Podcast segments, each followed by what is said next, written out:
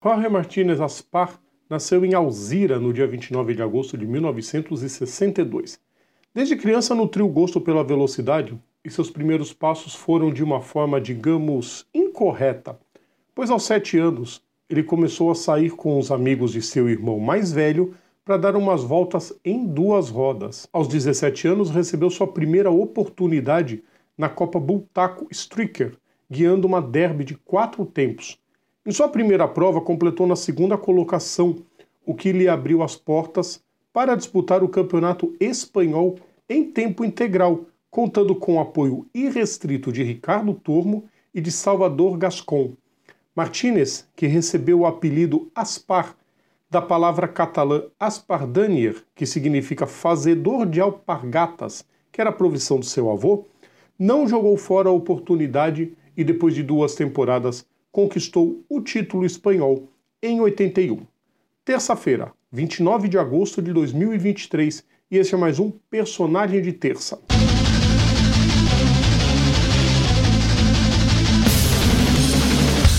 Salve a todos os nossos ouvintes, salve a todos os nossos seguidores, sejam todas e todos bem-vindos. Eu sou Rodrigo Vilela. Hoje é dia de personagem de terça e dia de relembrar mais um grande nome da história. Antes de começar, o pedido que eu faço sempre para vocês: deixem o like nos nossos vídeos, compartilhem nosso conteúdo, inscrevam-se no nosso canal e ativem as notificações para ajudar bastante a gente. O campeonato ganho fez a Metra-Kit assinar um contrato com Jorge e no ano seguinte ele estreou no Mundial de Moto Velocidade na categoria 50 cilindradas a bordo de uma Motu Bultaco. Foram dois sextos lugares nos GPs da Espanha e da Iugoslávia. Um ano depois, ainda a bordo da Motu, subiu ao pódio em Harama, na sua única aparição na temporada. Aí a Derby resolveu ingressar no Mundial e resolveu que Martinez seria seu piloto nas 80 cilindradas. O espanhol teria Tormo como seu colega de equipe, mas o acidente sofrido por Ricardo às vésperas da etapa de Harama fez Martinez se tornar o principal nome do projeto. Apesar da tristeza, ele agarrou a chance com maestria, conquistando sua primeira vitória em Assen, além de mais três pódios, finalizando a temporada em quarto. O ano de 85 seria bem melhor para ele, e Aspar obteve mais três primeiros lugares, em Harama, Mugello e Missano. Mais dois pódios e ele fechou com o vice-campeonato. Carregar a taça de campeão seria questão de tempo, e em 86 não teve adversário capaz de parar Martinez.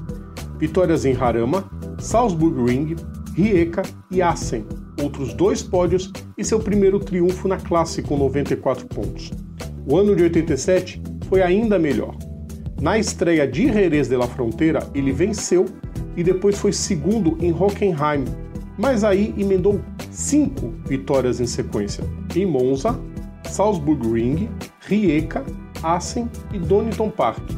A sexta vitória foi em Harama, que sediou o GP de Portugal, pois é, no total 129 pontos e o bicampeonato.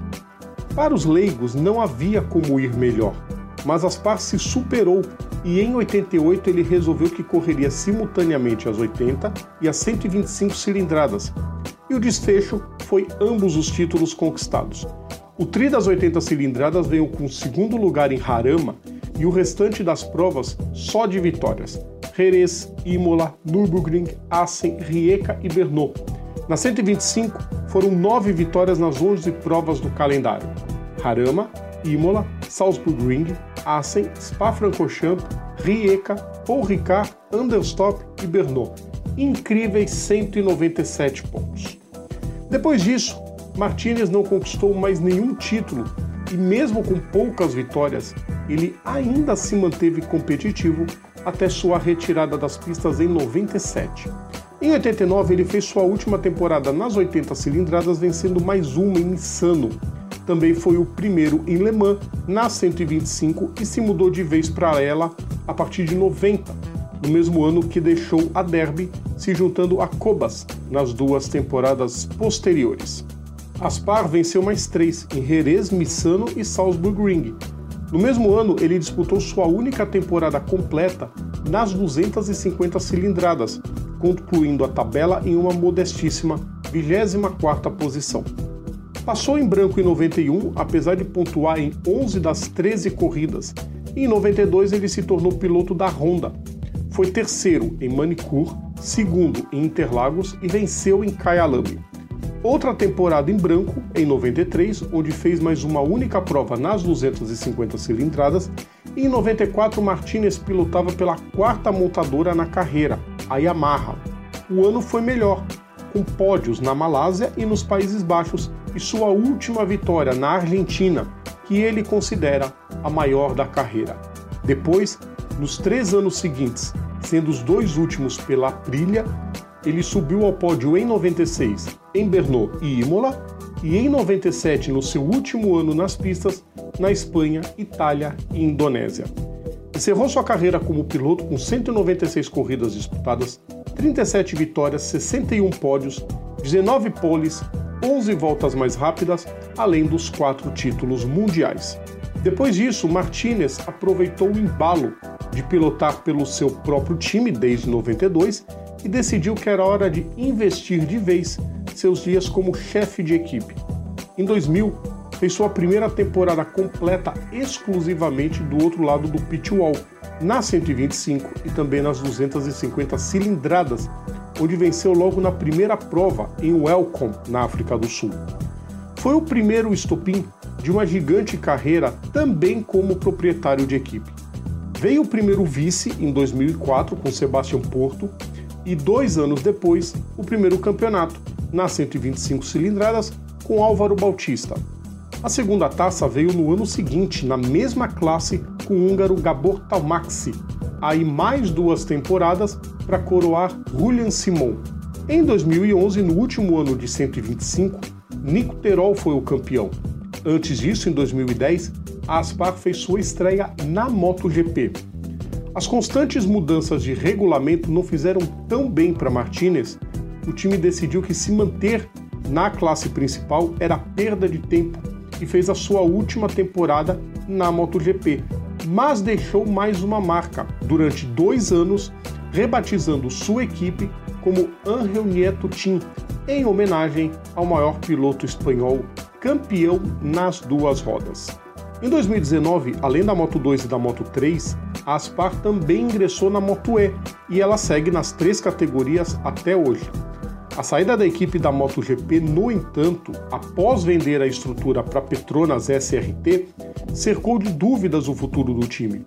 A indefinição se evaporou com mais duas taças na Moto3, em 2020 com Albert Arenas e em 2022 de forma mais brilhante ainda, tendo Ivan Guevara campeão e Sérgio Garcia vice.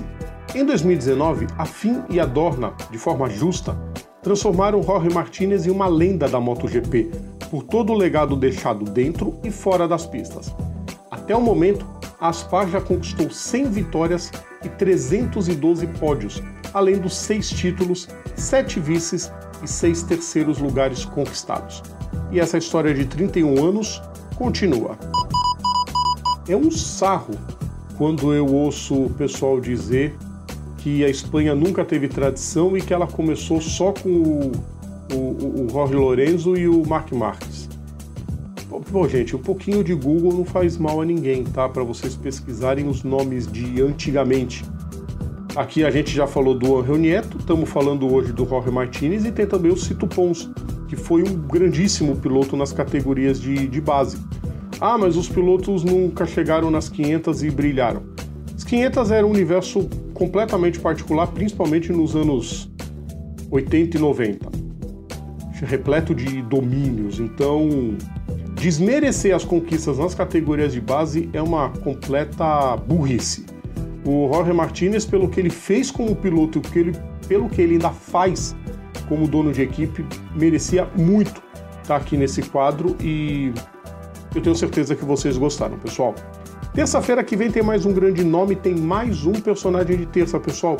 Lembrando sempre, todo o nosso conteúdo tá no YouTube, tá nas plataformas digitais, ou então assinando o nosso feed is.gd barra programa Papo Veloz.